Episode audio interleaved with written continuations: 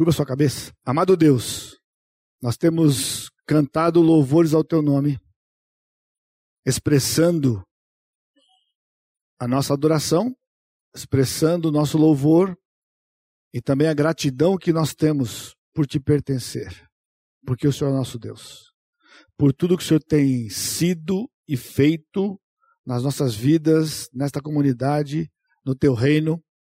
E agora, Pai, com os corações preparados, nós queremos ouvir a tua voz.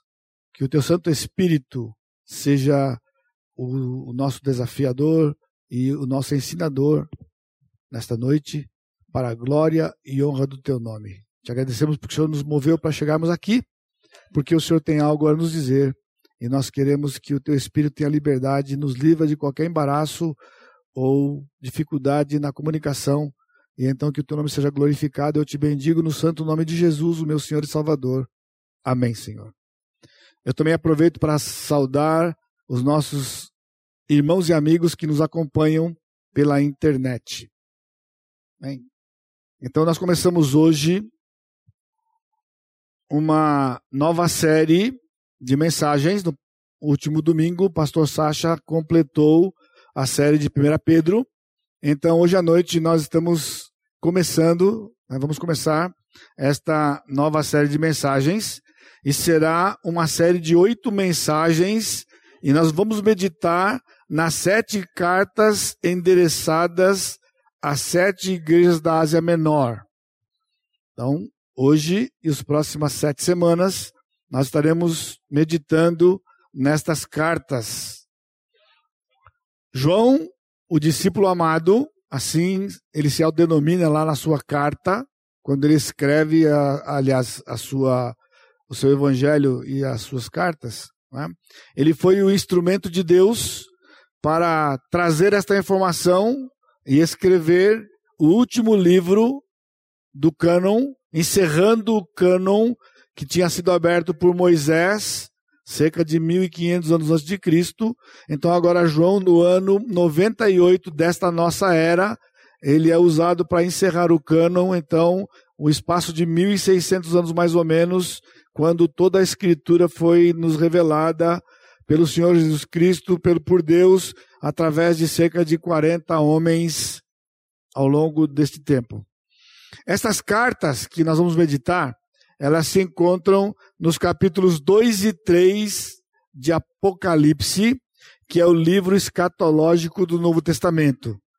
Também começamos hoje de manhã, como já foi mencionado, a, a, uma série de escatologia, porém, a sua atenção, né, de que nós vamos falar sobre as cartas, mas de um prisma não exatamente de escatologia, mas um prisma prático, né?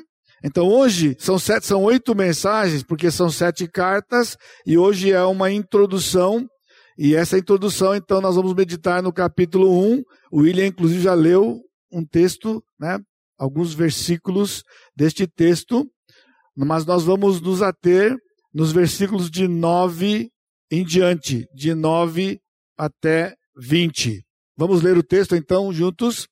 Eu, João, irmão vosso e companheiro na tribulação, no reino e na perseverança em Jesus, achei-me na ilha de Pátimos por causa da palavra de Deus e do testemunho de Jesus. Achei-me em espírito no dia do Senhor e ouvi por detrás de mim grande voz como de trombeta dizendo: O que vês escreve em livro, manda a sete e manda a sete igrejas: Éfeso, Esmirna, Pérgamo, Tiatira, Sardes, Filadélfia e Laodiceia. Voltei-me para ver quem falava comigo, e voltado vi sete candeeiros de ouro, e no meio dos candeeiros um semelhante a filho de homem, com vestes talares e cingido à altura do peito com uma cinta de ouro. A sua cabeça e cabelos eram brancos como a alva lã, como neve, os olhos como chama de fogo,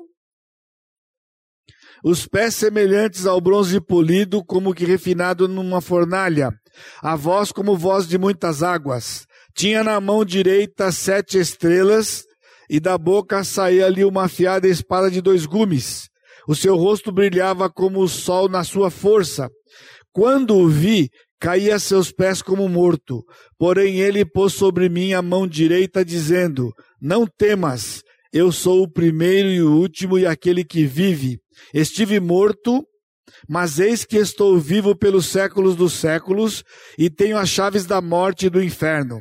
Escreve, pois, as coisas que viste e as que são e as que hão de acontecer depois destas.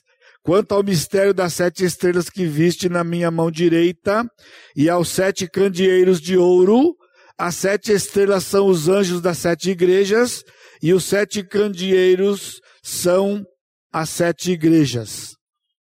Então, o destaque que nós temos logo nessa introdução, na leitura do texto, é que ao final do primeiro século, no ano 98, quando João escreve este livro, ele usa uma expressão que nós vamos tratar na aula de escatologia, mas vamos fazer uma diferenciação. O, o João diz que achei-me em espírito no dia do Senhor. Escatologicamente, há um dia do Senhor, que está previsto desde o Velho Testamento, que vamos estudar lá no, no, na aula de escatologia pela manhã.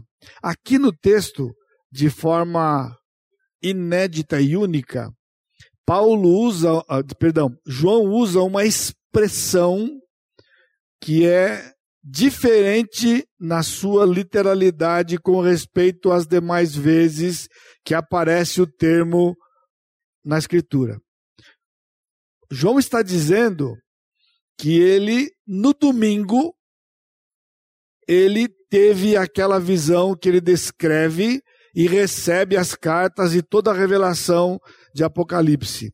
Então, o dia do Senhor, aqui em Apocalipse capítulo 1, é a única vez em toda a Escritura de que esta frase se refere ao domingo, dia da semana, do que o dia escatológico. Por que eu estou mencionando para vocês?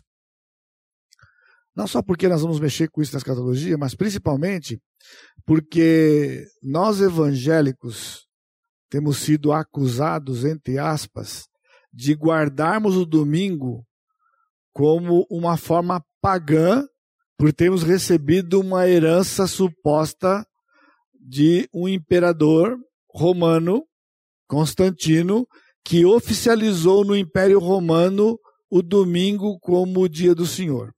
Então é dito que o dia de guarda é sábado e que nós, por vontade própria e influenciado por este imperador, mudamos o sábado para o domingo. Então, isso não é verdade. A realidade é que é uma falta de conhecimento da Escritura, porque João está afirmando aqui, no cânon, que naquela época o domingo já era aceito e conhecido na comunidade dos crentes como o dia do Senhor. Portanto, Constantino só oficializou aquilo que a Escritura já dizia e não o contrário disso. O capítulo 1 de Apocalipse é a introdução do livro todo do Apocalipse, trazendo uma visão do Cristo glorificado. De forma inédita também, no cânon, nós encontramos um esboço inspirado no verso 19. O que, que eu quero dizer com isto? Se você for consultar livros, comentários teólogos de qualquer livro da Bíblia, a primeira tarefa do, do, do escritor é trazer um esboço do livro. E se você então pegar todos os livros de Gênesis até o livro de a carta de Judas, você vai encontrar várias vários esboços que é o gosto do autor de como do, do, do escritor lá do comentarista como ele enxergava a divisão do texto. Apocalipse é o único livro dos 66 tirando os salmos, que ele é uma coletânea né, de músicas de salmos, que tem um esboço no próprio texto. Portanto, Não pode haver um, um, um, teólogo qualquer que faça um esboço de Apocalipse diferente do que o Senhor mesmo deu no capítulo 1, verso 19. Portanto, eu quero incentivar você a estudar e não deixar de lado o livro de Apocalipse das suas leituras, porque ele é um livro fácil de ler, se você entende a base de Daniel e os outros textos, está preparado para Apocalipse, né? E seguindo o roteiro que o Senhor mesmo deu, que é as coisas que viste, capítulo 1. Nós vamos ver parte hoje à noite. As coisas que são, capítulos 2 e 3. E as coisas que aconteceram depois destas, capítulo 4 a 22.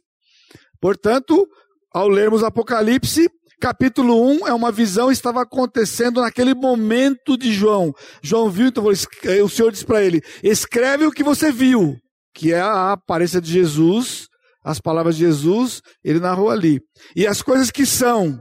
Então ele, nos, ele deu para João sete cartas, que é o que nós vamos estudar nas próximas sete semanas.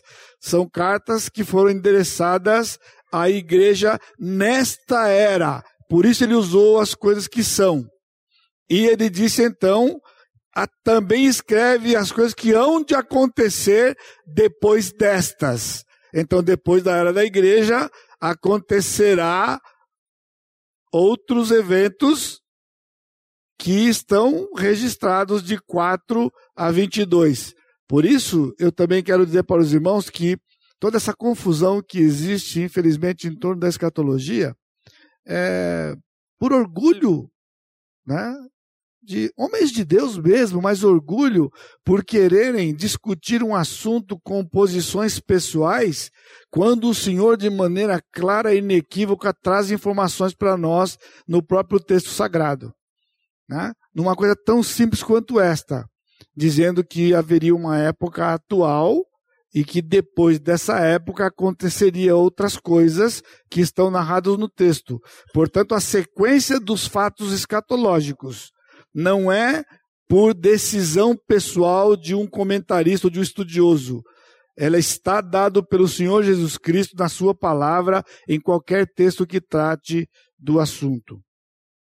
Portanto, na nossa série, a nossa série se baseará nos capítulos 2 e 3, onde nós temos mensagens de Deus para a era da igreja, que para João era profética, porque ele está numa ilha e o Senhor vivendo esta época da igreja, mas o Senhor daria informações para toda a era da igreja. Por conta disto, há duas correntes eh, de interpretação destas sete cartas. Né? Uma corrente, que é a mais conhecida, é que cada igreja se refere a uma época da história da igreja. E a outra posição é de que em todas as épocas da era da igreja nós encontramos as sete igrejas simultaneamente sendo é, representativas do todo. E essa tem sido a minha posição que eu tenho ensinado para os irmãos e colocado no livro, no material, porque se cada, se cada igreja representa uma época, nós temos uma dificuldade, porque ao final de cada carta tem uma promessa. Então, para ser consistente, aquela promessa só poderia ser para a igreja daquela época. Por exemplo, a igreja de Éfeso supostamente é do primeiro século. Portanto, quem vai receber aquela bênção no final da carta? Só o pessoal do primeiro século. E pior do que isso, faça o que nós quisermos como pastores, esmerarmos como nos esmerarmos pela graça de Deus, mas já estamos destinados a ser Laodiceia, aquela igreja morna que o Senhor vai vomitar da boca. Eu não aceito. Aí eu não aceito. Porque, você está entendendo o que eu estou dizendo? Se cada uma representa a época, estão dizendo que somos a época de Laodiceia, porque as missões do século XIX seria supostamente Filadélfia. Portanto, nós vamos meditar e vamos ser abençoados ao longo dessas semanas. Fato importante também, para nós entrarmos na visão, é que estas sete cartas são endereçadas aos pastores da igreja, que é algo que é bastante significativo e que vamos estudar ao longo das semanas, porque ele usa a linguagem das sete cartas na segunda pessoa do singular. Ele não está escrevendo para um grupo de pessoas, porque seria então a segunda pessoa do plural. Ele diz: Conheço as tuas obras e tenho, porém, contra ti. Né? Então ele está usando o anjo da igreja. Ele fala para o anjo, o anjo, então, são os pastores. Isso tudo vai ser dado, não com tantos detalhes, mas vai ser mencionado. E o que isso pesa no nosso coração como pastores? Deus responsabiliza os pastores pelo estado das suas igrejas. Muitas vezes você, como ovelha, como nós fomos desafiados domingo passado pelo pastor Sacha, quando ele colocou né, os líderes, os pastores e as ovelhas, né, esse relacionamento que é resultado do amor por Jesus, não é? É, quando é dito, e foi ressaltado semana passada, que os pastores são líderes das igrejas, definitivamente, irmãos, não entenda isto como status ou como uma posição superior. Ao contrário, como foi dito semana passada, porque fomos amados pelo Senhor Jesus Cristo numa incapacidade de amar, então o Senhor confiou suas ovelhas a homens que cuidariam das suas ovelhas para o Senhor ao longo desta era. E porque Deus deu esta responsabilidade, então ele cobra das ovelhas. Por isso que o escritor de Hebreus insiste em pedir que a igreja ore pelos seus líderes. Por quê? Nós pregamos, nós ensinamos, nós aconselhamos, mas então aquilo que você vive disto, então o Senhor vai dizer para nós se estamos agindo corretamente ou não, porque a ovelha é poupada se ela está na submissão. O seu lugar de conforto é a submissão. Assim como esposa, o seu lugar de conforto é submissão, não é inferioridade, é proteção. Porque se nós ensinamos errado e você se submete, o Senhor poupa você e cobra de nós, como está naquelas cartas. Agora, se você desobedece ou se rebela, é o nosso lugar de conforto, porque você vai receber o resultado disso. Portanto, nós não queremos isso como algo para nós. Né? Isto aqui né, é a liderança na ótica de Deus. Eva comeu do fruto, mas em nenhum lugar da Escritura você vai ver o Senhor cobrando de Eva qualquer coisa. Mas de toda a Escritura, de Gênesis Apocalipse, o pecado entrou no mundo através de Adão.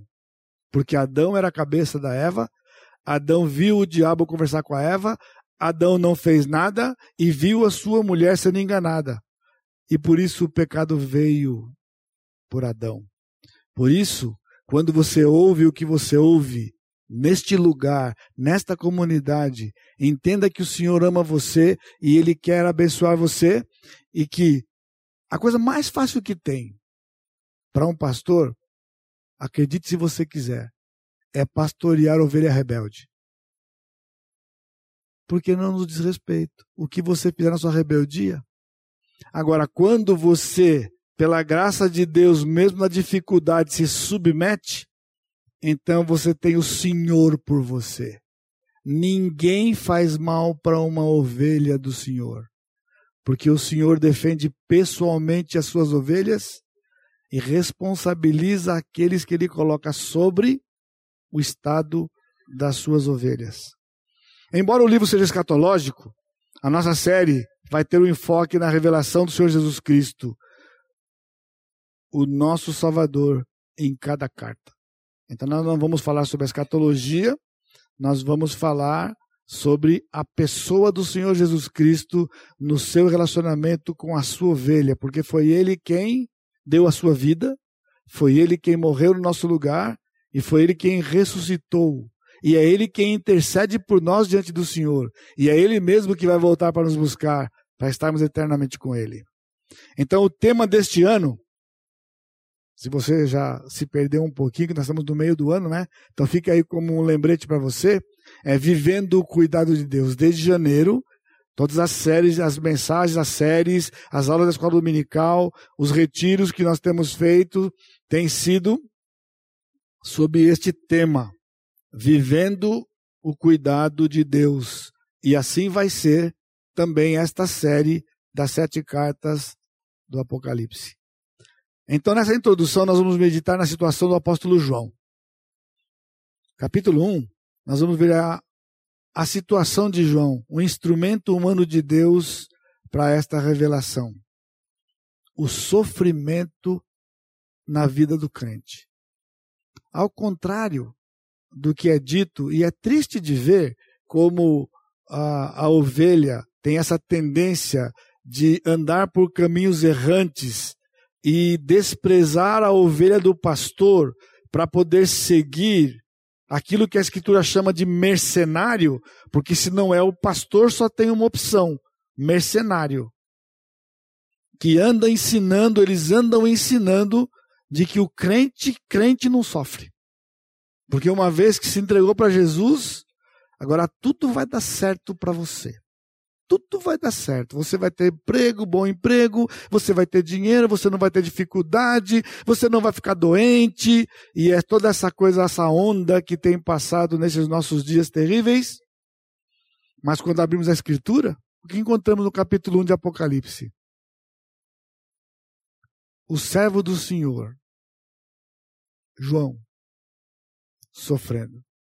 Portanto, se você está aqui hoje à noite e você está sofrendo, não dê ouvidos ao que estão dizendo aí que você sofre porque você não está perto de Deus. Que você sofre porque você não está se apropriando daquilo que Deus te deu. Isso não é verdade. Você está sofrendo porque o crente sofre. Há um sofrimento na vida do crente. E você precisa identificar, nós fomos desafiados por muitas semanas com respeito ao sofrimento na vida do crente e a tarefa de queremos entender por que estamos sofrendo. Porque existe o sofrimento. João estava sofrendo. Então, vivendo o cuidado de Deus, nós vamos ver hoje, né, descrito na palavra, mas na vida do discípulo do Senhor. Porque é fácil alguém dizer para você que você está sofrendo porque você está longe de Deus, está sofrendo porque você é carnal. Tá so... Agora eu quero ver dizer que João estava sofrendo por esse motivo. Ninguém vai dizer. Então fique com seus olhos abertos. Ouça. Nunca julgue o que você ouve aqui dentro pelo que você ouve lá fora.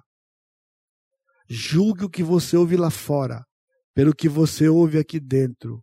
Porque aqui dentro estão homens que sentarão diante do Senhor e prestarão contas de cada um de vocês. Aqueles lá não vão prestar contas de vocês, porque não foram instituídos por Deus sobre vocês. É sério quanto isto. O crente poderá sofrer por duas fontes distintas. Foi o que fomos desafiados durante esse tempo todo. Injustamente. Você pode estar sofrendo por causa do seu testemunho de vida, estar sofrendo por causa de Jesus mas você pode estar sofrendo legitimamente como resultado de viver em um mundo caído ou como consequência dos seus pecados. Também. Essa foi a tônica, uma das tônicas, na verdade, da nossa série em Pedro que o pastor Sarto desafiou até a semana passada.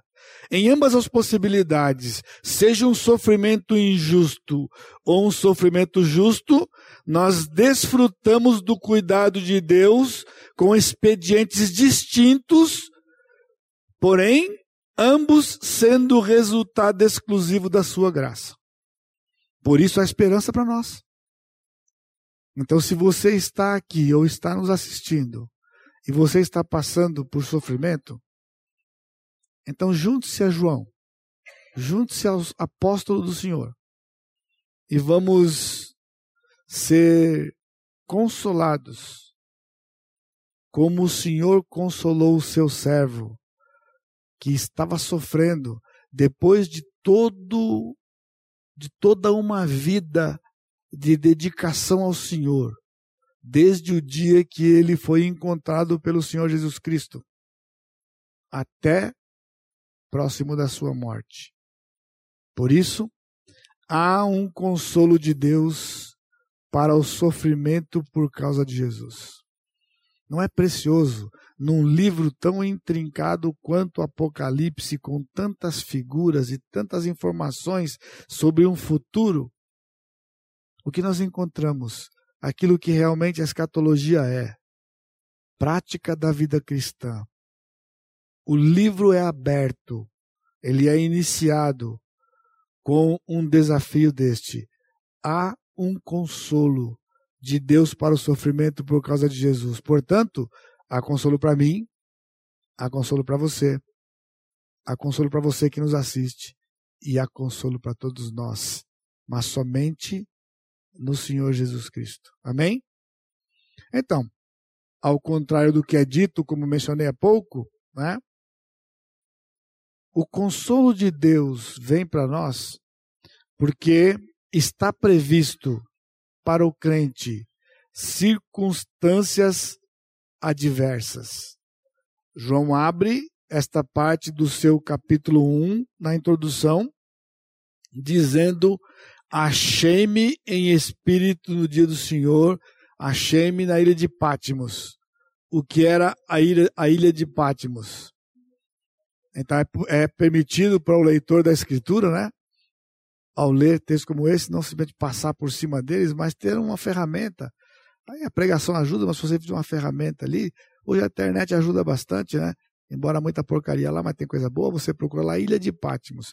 João estava exilado neste lugar. Então, João estava dizendo que ele foi levado para esta ilha por causa do seu testemunho por Jesus, ele diz por causa do meu testemunho, eu fui levado para a ilha de Pátimos. E lá na ilha de Pátimos, você está ouvindo? Num domingo como este, lá estava o apóstolo João, velho, idoso, exilado, sofrendo. Nós estamos aqui nos deleitando nós estamos aqui adorando o Senhor. Você já veio de manhã, se você veio, passou um dia na presença do Senhor, mas num dia semelhante a este, cerca de dois mil anos atrás, havia um servo do Senhor que, por causa do nome do Senhor, estava exilado numa ilha. O que significa isso, irmãos? Circunstâncias adversas nos acometem. Eu não sei qual é a sua, de verdade. Eu não sei qual é a situação adversa que você se encontra. Estamos vivendo nesses dias uma época de crise no nosso país. Pode ser que a sua circunstância adversa seja o desemprego, pode ser que seja a escassez de recursos, pode ser que seja uma enfermidade, pode ser que seja, eu não sei o que é. Alguém tem feito algo para você mas o fato é de que situações adversas não são estranhas à vida de um crente. Não são estranhas. Não se sinta mal, mas queira saber, queira entender o que a Escritura fala. E por isso nós estamos esta noite meditando nesta, neste livro, logo na introdução do livro, para estas cartas que nós vamos ser desafiados ao longo das semanas, na vida deste servo do Senhor. João estava exilado, não porque ele estava pecando contra Deus ou contra alguém, mas por causa do seu testemunho. Então a minha pergunta é: o sofrimento que você está tendo hoje é por causa do seu testemunho por Jesus? Você está sofrendo, você está numa circunstância adversa, porque você é um crente fiel ao Senhor? Então, é possível que um crente fiel ao Senhor sofra perseguições, sofra injustamente. Portanto, mais uma vez, é mentira quando dizem que um crente verdadeiro e perto do Senhor não passa por adversidades. você tem dado ouvidos à mentira. Outros tantos têm. Quem era João? João era o último dos doze apóstolos. Eu não sei se tem a ver com a minha idade, né? Porque há um tempo lá atrás eu não me preocupava com muitas dessas coisas, né? Mas alguém disse que uma das dificuldades que a pessoa tem quando ele vai ficando mais velho, obviamente não na minha ideia em chutão assim, né? Tá dizendo assim quando tá mais velho um pouco do que eu, né? Que um dos uma das dificuldades que ele vê, ou que ele enfrenta, é que as pessoas da sua época vão morrendo. E vão morrendo. E vão morrendo. E ele sente isso, sejam parentes, amigos, colegas de trabalho. Há um grupo né, que eu tenho feito parte, meio que muito à parte, né? De, no Zap abriram um grupo para o pessoal do quartel de 1975 do quarto RI, Recanto do Inferno, aonde eu servi por um ano, um mês e dois dias. Deve ter sido um inferno mesmo, porque eu lembro até as horas que eu fiquei naquele lugar. Até hoje eu tenho pesadelo com aquela coisa. E então, quando nós conversamos dos amigos, quando os amigos se juntaram e montaram lá, aí tinha aquela parte, ó, fulano já morreu. Fulano já morreu. Fulano já não está mais. E eu podia voltar à minha mente e lembrar quando nós tínhamos 19 anos de idade. Passados algumas décadas. Né? Mas quem era João? João era o último dos doze. Aliás, João estava vivendo uma profecia que o Senhor Jesus Cristo havia dado para ele, para Pedro, na verdade, logo após a ressurreição. Quando o Senhor disse para Pedro como Pedro morreria, então João ia passando, bem típico de um crente, bem típico de um crente, em vez de Pedro se apropriar da palavra do Senhor, quando João passou, ele perguntou: e ele? Vai morrer como? em vez de desfrutar da bênção, ele já perguntou: e ele? Não é assim que você faz? E ele? E ela? E então o Senhor Jesus disse: se fosse na linguagem rude, é da sua conta, mas não foi assim que Jesus disse para ele. Disse o seguinte: o que você tem com isso? E se eu quiser que ele não morra? Então, correu a boca pequena. Só tinha Pedro e Jesus, não foi Jesus. Que João não morreria. Que João não morreria. Jesus disse que ele não morreria. Ele disse: Que importa para você se eu não quiser que ele morra? Mas o precioso é que lá na cruz, quando Jesus estava pregado, ele olhou para sua mãe e disse: Mulher, eis aí o teu filho. E disse: Filho, eis aí a tua mãe. Jesus, nos últimos fôlegos da sua vida, ele cumpria o mandamento de honrar pai e mãe. Ele, como filho mais velho, na ausência do pai que já havia morrido, tinha a incumbência de cuidar daquela mulher. E agora ele passa o cuidado dela para alguém que ele sabia que não morreria antes dela para ter que passar para outra. Aquela mulher estava segura até quando ela morreu, porque aquele que ele passava a guarda da sua mãe seria o último a morrer. Não morreria antes dela. Esse é o cuidado de Deus para conosco. Deus não abandona você. Deus não nos abandona.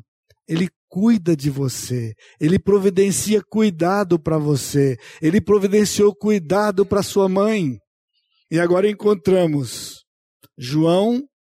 Se João era um pouco mais novo que Jesus, dez anos, João tinha quase 90 aqui. Se ele tinha a idade de Jesus, ele tinha quase 100. E estava lá só. Não havia outros apóstolos. Estava só. Você já teve problema de solidão? Porque o fato curioso, comentávamos outro dia, que tem sido comentado por aí, como é possível viver a solidão num lugar que tem 7 bilhões de pessoas.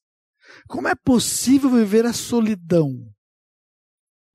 Numa cidade que tem, na sua extensão, em termos de grande cidade, 20 milhões.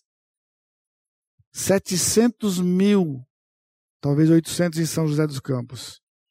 Mas vemos na era da solidão. Não, João estava de fato só. Não tinha mais outro apóstolo com ele. Ele não estava na casa de alguém próximo da família. Estava lá jogado numa ilha. Porque ele era um discípulo de Jesus. Os outros morreram. Muitos já tinham sido mortos. Paulo tinha sido torturado, morto, Pedro, e assim cada um deles. O Senhor tinha dado para este homem não morrer torturado, mas ser exilado por amor ao Senhor Jesus Cristo. Você está pronto? É o evangelho que você quer? Ou é confortável você que seguir, Jesus porque disseram que tudo vai dar certo na sua vida? Que tudo vai ser bom depois que você se converter? Nós não gostamos de sofrer. João estava velho e cansado fisicamente. Já naquela época, nas condições que João vivia, 90 anos de idade, era uma idade avançada. Já não é mais na época de Abraão, que tinha 170, né? Ele estava velho e cansado. Assim era como João se encontrava naquele domingo, uma circunstância adversa. Por isso, essa tem sido uma área da escatologia que me fascina. A sua aplicabilidade prática no viver diário e não meras informações sobre coisas do futuro. Escatologia não é informação para encher a cabeça e ficar cabeção. Não é mini crack. Isso aqui não é mini crack, pessoal. São informações que o Senhor traz para nossa mente, que refrigeram o nosso coração e nos dão norteamento de como caminhar a vida cristã que Ele preparou para nós, para a glória do Senhor. Por isso, há um consolo para João. João foi consolado. João foi consolado naquele domingo. Aquele domingo começou ruim, como provavelmente nos últimos dias que João estava naquele lugar. Mais um dia, João se levantava e o que ele via? Estava só, só tinha lembranças, estava sofrendo por causa de Jesus, e então aquele domingo, raiou o domingo e João estava lá, mas o Senhor tinha algo para João. O Senhor tinha consolo para João. O Senhor estava consolando João esses dias, mas neste dia, o Senhor consolaria João de uma forma diferente.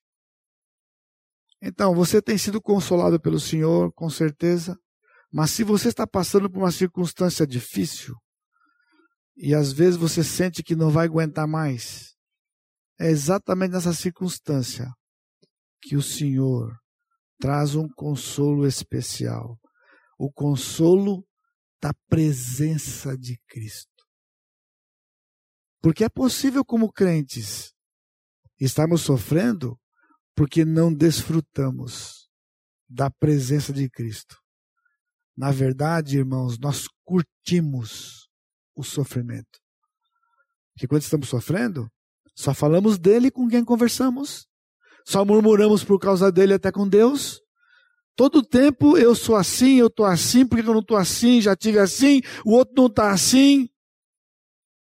Quando o Senhor está aqui, o Senhor está lá, o Senhor está conosco.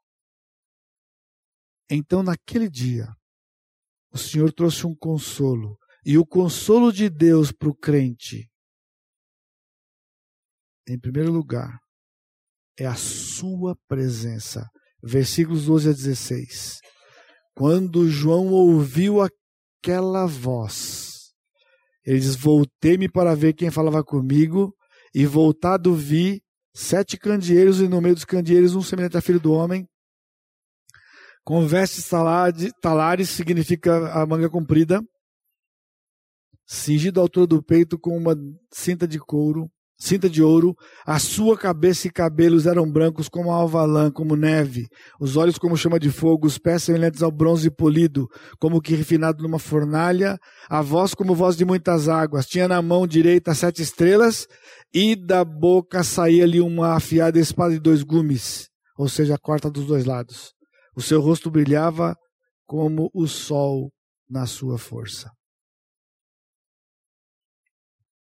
Uma visão do Cristo glorificado.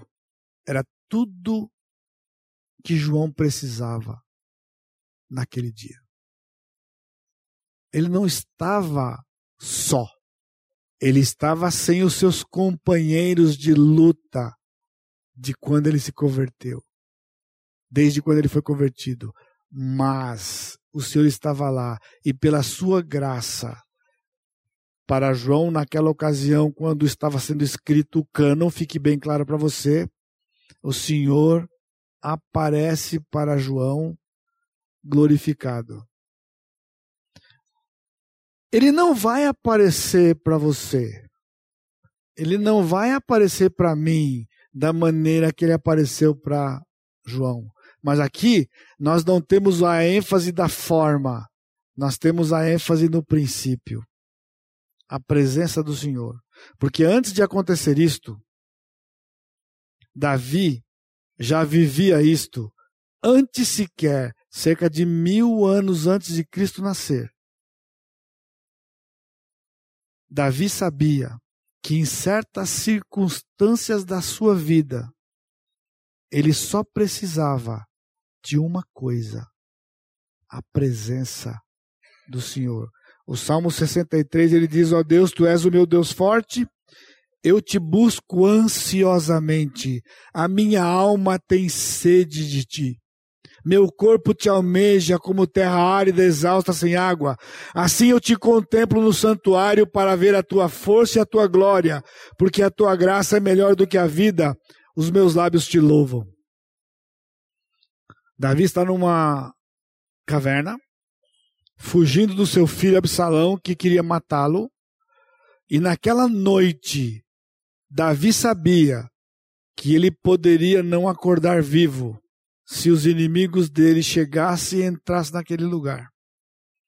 A situação era tão difícil para ele que Davi não pediu nada. Davi não havia nada que pudesse resolver a situação de Davi. Mas uma coisa trazia segurança para aquele homem, para que ele pudesse dormir e acordar se fosse a vontade do Senhor, sem ser molestado, a presença do Senhor. Por isso ele disse: A tua graça é melhor do que a vida. Ele disse: O Senhor, o Senhor é meu Deus forte. Aqui o que ele está pedindo quando ele diz, eu te contemplo no santuário, você está ouvindo? Lá onde ele estava naquela caverna. O Senhor não veio fisicamente. O Senhor levou Davi na sua mente para o tabernáculo.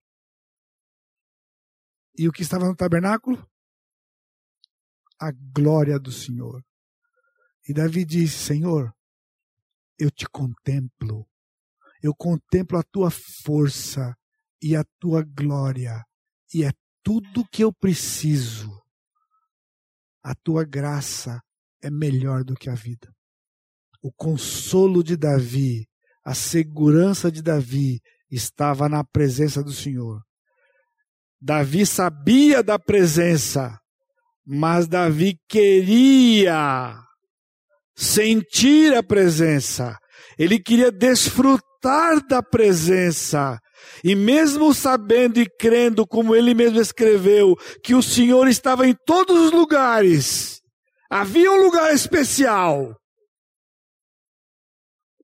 onde ele podia contemplar e ser confortado. Você precisa de conforto. Você precisa de consolo, mas você precisa sair dessa circunstância que você está e contemplar. Pede para o Senhor, Senhor, eu quero perceber a tua presença. E talvez você vai ser transportado para um lugar como este, num momento como este. O que fazemos aqui? Glorificamos o Senhor, cantamos louvores, ouvimos a Sua palavra, temos comunhão. Mas você percebe que é tão fácil e tão corriqueiro para nós que nós damos o luxo de nem ir quando a gente não está afim. Hoje à noite, várias dessas cadeiras aqui, olha, que estão vazias, sabe que estão vazias? De crentes que não estavam afim. Eu espero que não seja um de você que está lá na, na internet que você esteja na internet porque você não podia estar aqui. É verdade. Porque você não estava afim, você não veio. Então, você não vai poder ser consolado como Davi foi e como João foi. Vai curtir o sofrimento, vai amargar o sofrimento, como dizia minha avó, vai amargar. Porque você já teve essa experiência. Você já teve um dia que você queria estar e não podia? Então você podia fazer isso. Eu não posso estar lá, mas eu estarei lá. E você se lembrou de vezes que você esteve aqui e desfrutou dos cânticos. Você consegue ver? Vai achar que eu estou maluco? Não estou maluco, não. Mas já consegui ver o dirigente aqui, lá de longe? Se você costuma vir aqui, você pode saber até quem foi. Quem é? Tem vários que vêm aqui. Os pregadores. E eu vi. Naquele ano fatídico de 75, quando eu estava no quartel, para alguém que desde que fui desde na verdade desde que meu pai se converteram, domingo de manhã e domingo de noite era o endereço certo. Endereço certo. Meu se eu estou aqui, porque se eu não estou aqui, eu estou trabalhando em outro lugar, ou de vez em quando de férias. Mas se eu estou aqui, 9 e 15 eu estou aqui, e 6 e meia eu estou aqui. Não precisa me procurar em outro lugar. Mas se eu estou impedido, como aconteceu quando eu estava no hospital e naquela época tirava guarda de domingo, pior dia para tirar serviço na vida de um crente, no quartel é domingo. Correto, militares, meus irmãos? Domingo, você está de serviço. De madrugada e à noite. Seis horas o pessoal está se preparando para a igreja. Seis e meia começou o culto. Estão cantando. Eu, tô, eu até ouvi o cântico longe. Mas eu sei o que Davi está dizendo. Porque pela graça de Deus eu conseguia ser transportado. Não fisicamente, mas a minha alma estava lá com aqueles irmãos, louvando. Eu não estava murmurando porque estava de serviço, não estava reclamando, mas eu estava sintonizado com os meus irmãos. Sabe o que é isso? Igreja do Senhor Jesus Cristo, Comunidade Batista Maranata. Não é só ter o um nome no hall de membros, irmãos. João teve uma visão diferente do Cristo crucificado. Porque humano nós somos, João lembrava, porque eu acredito que aquela cena ele nunca esqueceria. Um dia ele viu Cristo naquela cruz. Mas quando Cristo apareceu para ele naquele domingo, não foi a visão da cruz. Não foi a visão da cruz. Foi de Cristo glorificado. Ele não estava mais pregado lá. Ele estava vivo. Estava vivo. Você está sofrendo porque muitas vezes você tem vivido e desfrutado de um Cristo morto, só crucificado, mas não ressurreto. É verdade. Porque você sofre como se Cristo não estivesse mais aí. Você sofre como se Cristo não fosse quem Ele é. Então o Senhor consola você. Quando você chega aqui e quando você ouve e você entende e aprende que Cristo está vivo e Ele tem um plano para você e Ele tem consolo para o seu coração. Mas ele teve uma visão também diferente do Cristo ressuscitado. Porque ele viu Cristo ressuscitado. E ressuscitado, ele tinha um corpo que atravessava a parede. Ele tinha um corpo transformado, como lá no Monte da Transfiguração. Mas não foi com aquela aparência que o Senhor apareceu. Porque a aparência que João descreve aqui é o Cristo que está à destra do Pai. Depois de tudo que ele fez. Você lembra? Quando Maria foi abraçar os, pés de Jesus, Jesus falou para ele: Não me toque porque eu não fui para eu não fui para meu pai ainda. Só depois de 40 dias na sua ascensão, ele foi para a direita do Pai, como Hebreus 12 diz, e lá ele passou a ter a aparência que ele vai aparecer para João para dizer para ele: meu servo, eu estou aqui. Eu venci? Eu estou aqui com você. Não é o fim para você.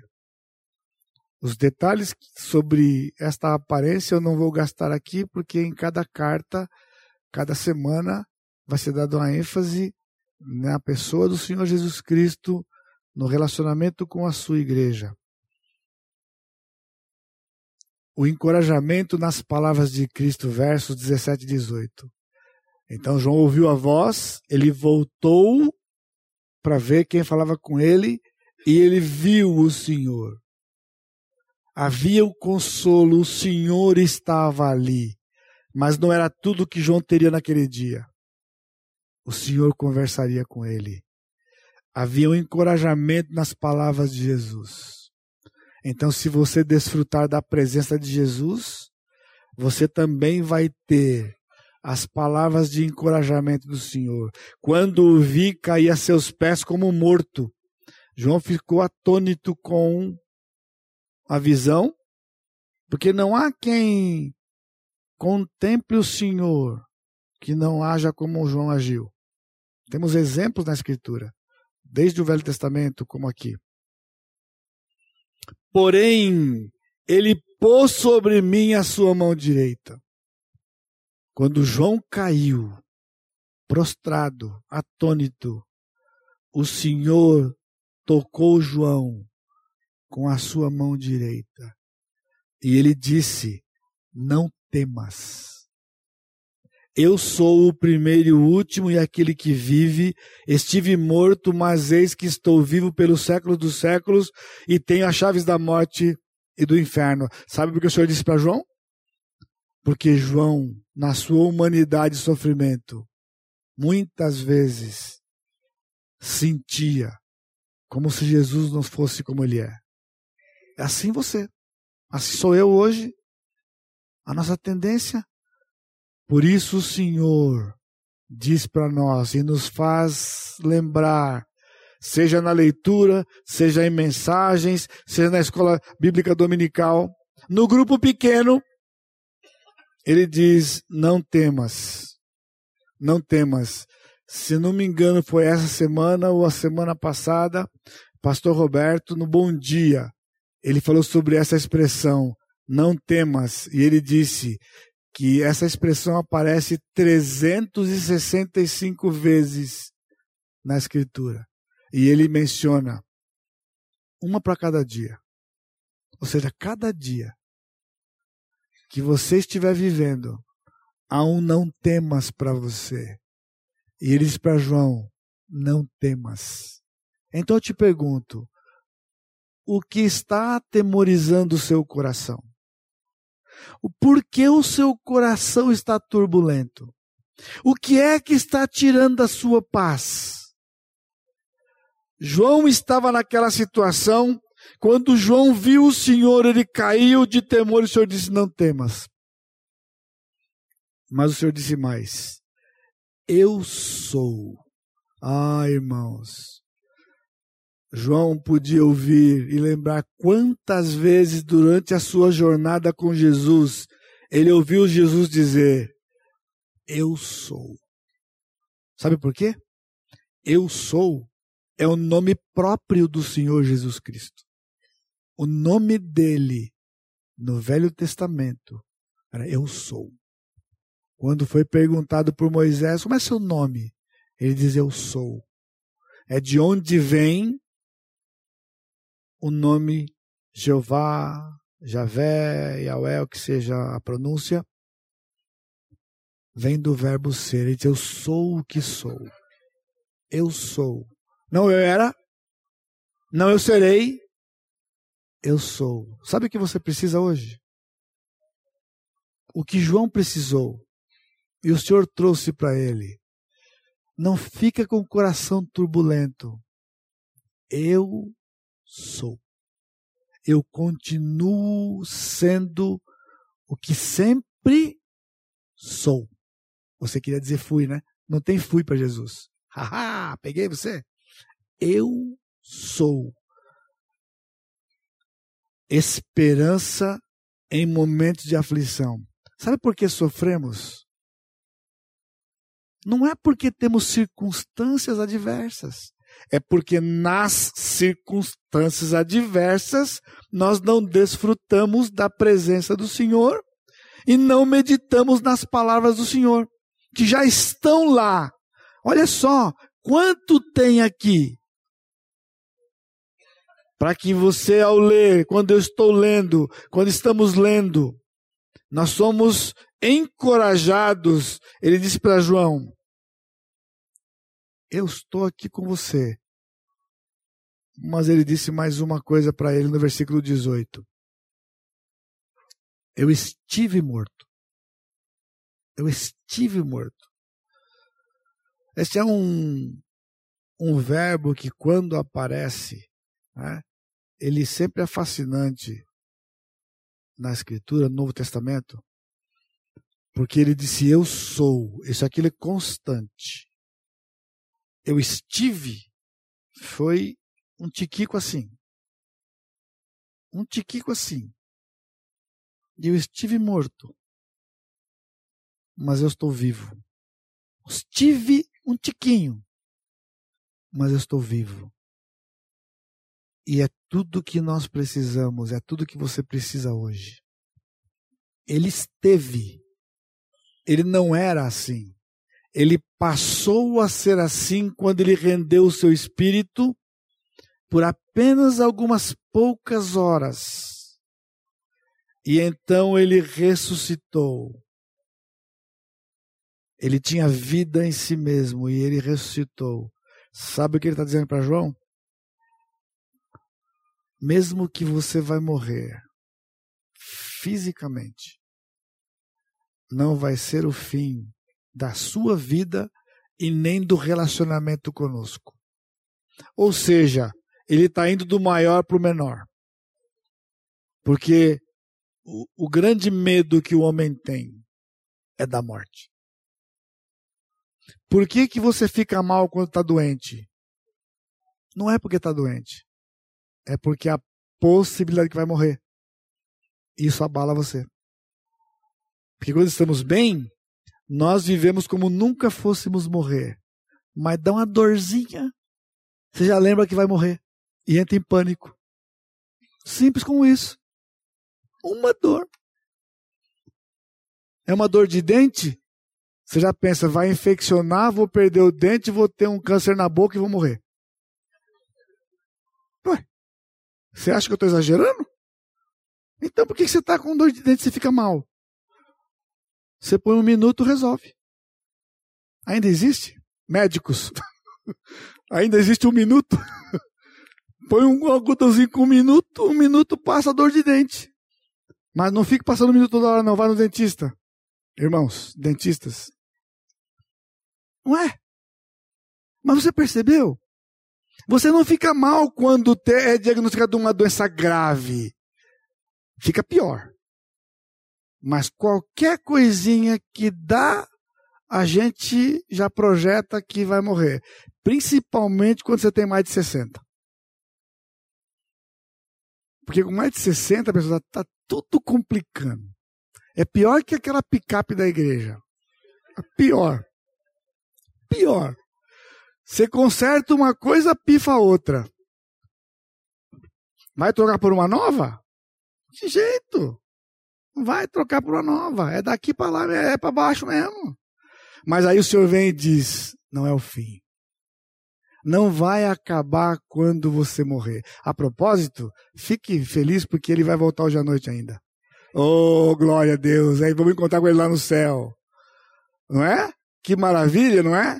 Não vamos passar pela morte. Mas se ele entender que eu tenho que passar pela morte, ele diz para João: Eu estou vivo. E porque eu estou vivo, o que, que significa?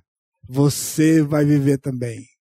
Você não ficará morto. Assim como eu estive morto, você poderá estar morto mas não será morto, estará morto, até quando eu ressuscitar você, e você vai viver eternamente comigo. Mas isso não nos consola, irmão. Não é triste um negócio desse? Não é triste? Devia consolar, porque esse é certo, é a única certeza que temos. A morte é certa, mas a ressurreição é tão certa quanto, porque ele prometeu, e a ressurreição desfaz aquilo que a morte é certa. Vamos estar para sempre com o Senhor. O poder da ressurreição. Há poder na ressurreição de Jesus, porque ela garante a nossa ressurreição. Amém? E finalmente, a esperança no controle soberano até aqui já estava bom. O Senhor apareceu para João de uma forma como não sei quantos viram. A Bíblia não diz quantos viram como João viu. Provavelmente o que ele viu, só ele viu. Pelo menos não está registrado em nenhum lugar que outro viu. Como João viu. O Senhor falou com ele. Trouxe palavras de encorajamento. Velho. Sozinho. Mas o Senhor fez mais. Escreve, pois, ou seja, enquanto tem fôlego, vão trabalhar. No, pessoal, por que, que vocês insistem em ficar perguntando para mim se eu vou aposentar? Mais uma vez vou dizer para vocês: pastor não aposenta, pastor morre. Você entendeu? Pastor morre. Pastor não aposenta, morre. João está velhinho, velhinho, o Senhor aparece para ele, sozinho, e o Senhor falou: Ah, coitadinho João, que você tá aí. Depois que Jesus apareceu para ele, conversou com ele, falou: Rapaz, pega a caneta aí, filho, pega a caneta, filho, vamos escrever aí, filho. Não fica largado aí, não, filho, escreve aí, filho. Escreve, pois, o que você viu. Eles não vão ver mas vão, vão ler o que você viu. Escreve o que você viu. E escreve as coisas que estão acontecendo. E escreve o que vai acontecer depois. Em palavras simples, João, ainda há trabalho para você. Em 2016 o Senhor podia ter me levado não levou. Ele é soberano. Então eu entendi que ele disse o seguinte: vamos trabalhar mais um pouco, fi. Então eu vou trabalhar mais um pouco. Quanto? Não sei. Mas hoje eu estou trabalhando.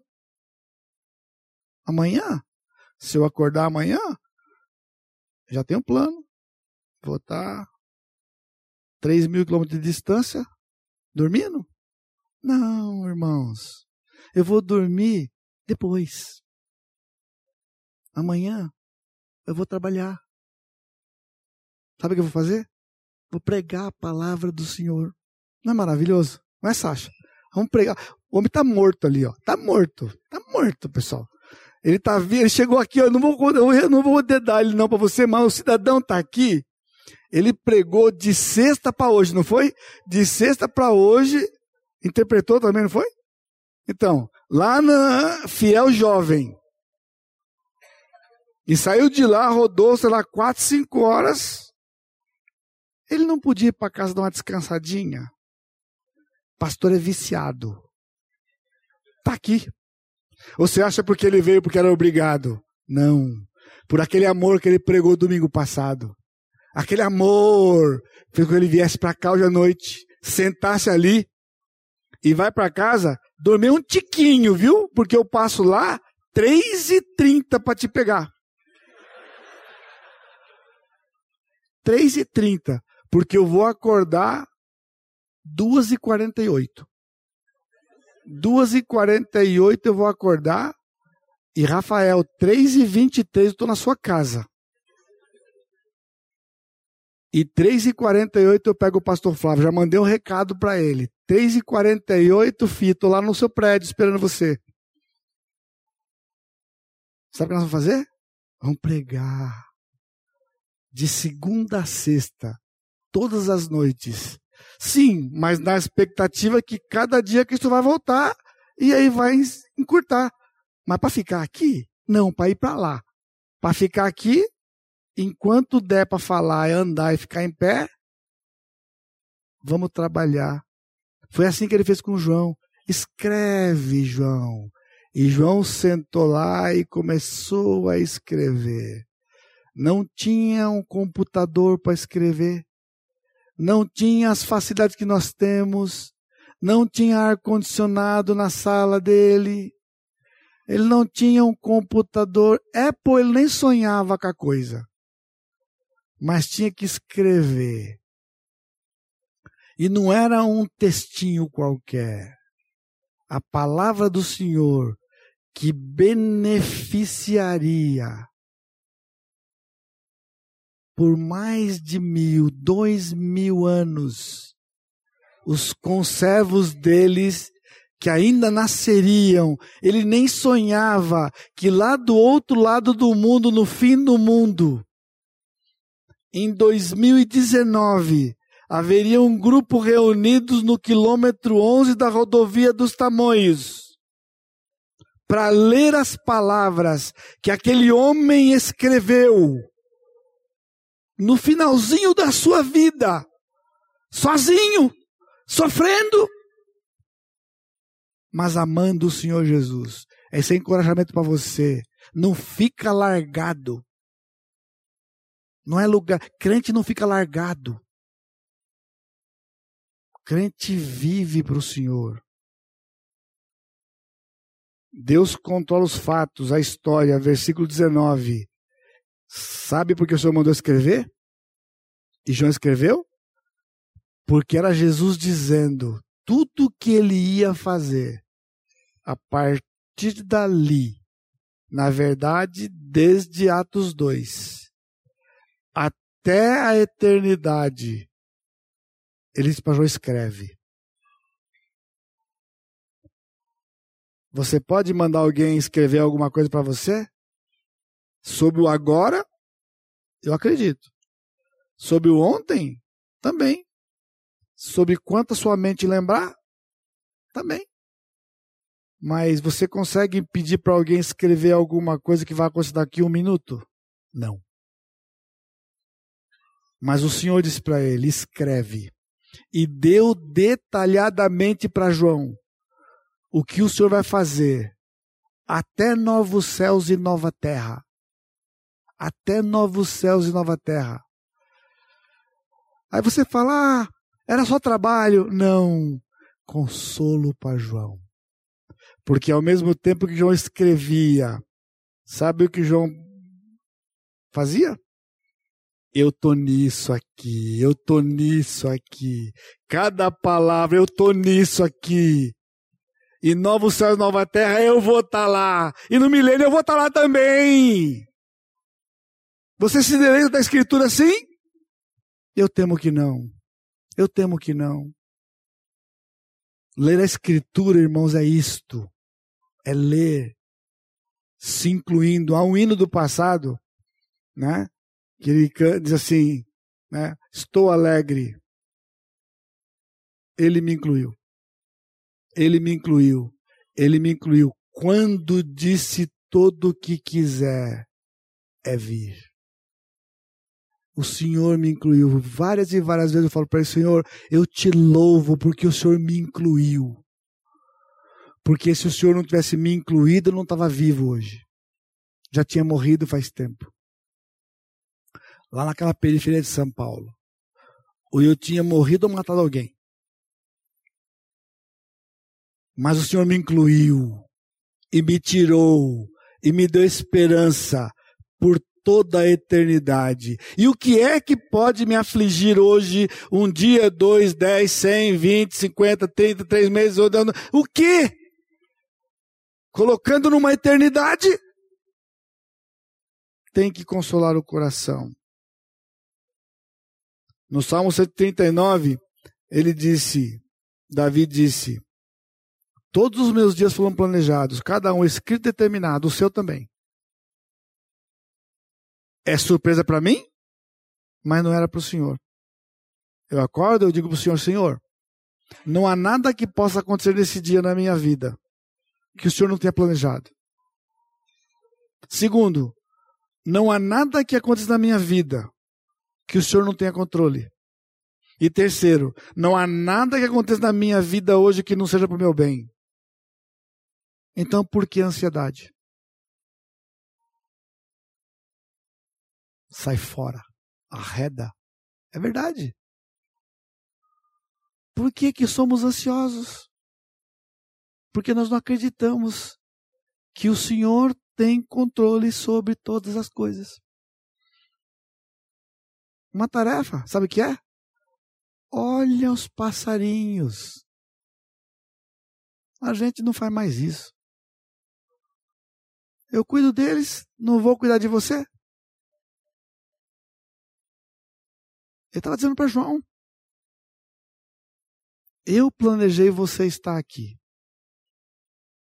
E eu planejei tudo o que aconteceu na sua vida, cada detalhe. E ainda o que falta? Escreve as coisas que eu vou dizer para você. Escreve. Escreve. Porque eu continuo tendo controle toda a eternidade. Deus controla a vida dos seus líderes. No versículo 20, ele fala: As sete estrelas são os sete, os sete anjos da igreja, são os pastores das igrejas. O Senhor estava dizendo: Eu tenho controle sobre eles. Eles não são todo-poderosos. Todo-poderoso só tem um, Jesus. Eles estão na minha mão direita. Esse é o lugar que os seus pastores estão, na mão direita do Senhor. Não despreze isto. Nós não estamos em qualquer lugar. E nós não estamos num palácio. Nós estamos na mão direita do Senhor. E é tudo o que você precisa. É tudo que traz benefício para você estarmos na mão direita do Senhor. E ele disse: os sete candeeiros são as igrejas. Então o Senhor tem controle sobre isto aqui. Sua familiar para você, de domingo passado? Isso aqui. Está no controle do Senhor. E aprove ao Senhor nos colocar juntos, para vivermos juntos e você quer ir embora? Por que, que você quer ir embora? Ir embora para onde? Sai dessa armadilha. Sai. Porque nós, pastores, não vamos embora. Também já não sei se é bom ou ruim para você. Eu não sei se é bom ou ruim para você. Mas nós não vamos embora. Porque o Senhor disse que é aqui e vamos continuar aqui. E ele, ele disse para João isso. Deus controla a vida do seu povo, a sua igreja. Por isso, de fato, eu não sei como você está hoje aqui. Mas sei que todos enfrentamos sofrimento na nossa jornada aqui na terra. nos apeguemos às promessas de Cristo na Sua palavra. Sabe por quê? Porque é um consolo de Deus para o sofrimento por causa de Jesus. Amém? Nosso Deus bendito, te agradecemos pela tua misericórdia. Mais uma vez pela tua graça e termos nos trazido aqui. Há bênçãos para a nossa igreja na tua palavra. Pai, eu te louvo pela tua presença no nosso meio. Consola o coração dos teus filhos com o consolo que só o Senhor pode nos dar. E toda honra, toda glória e todo louvor vai ser dado ao Senhor. Por isso que a graça do Senhor Jesus Cristo e o amor de Deus Pai e a consolação do Espírito Santo seja com todo o teu povo hoje e sempre. Amém, Senhor. Amém, Senhor.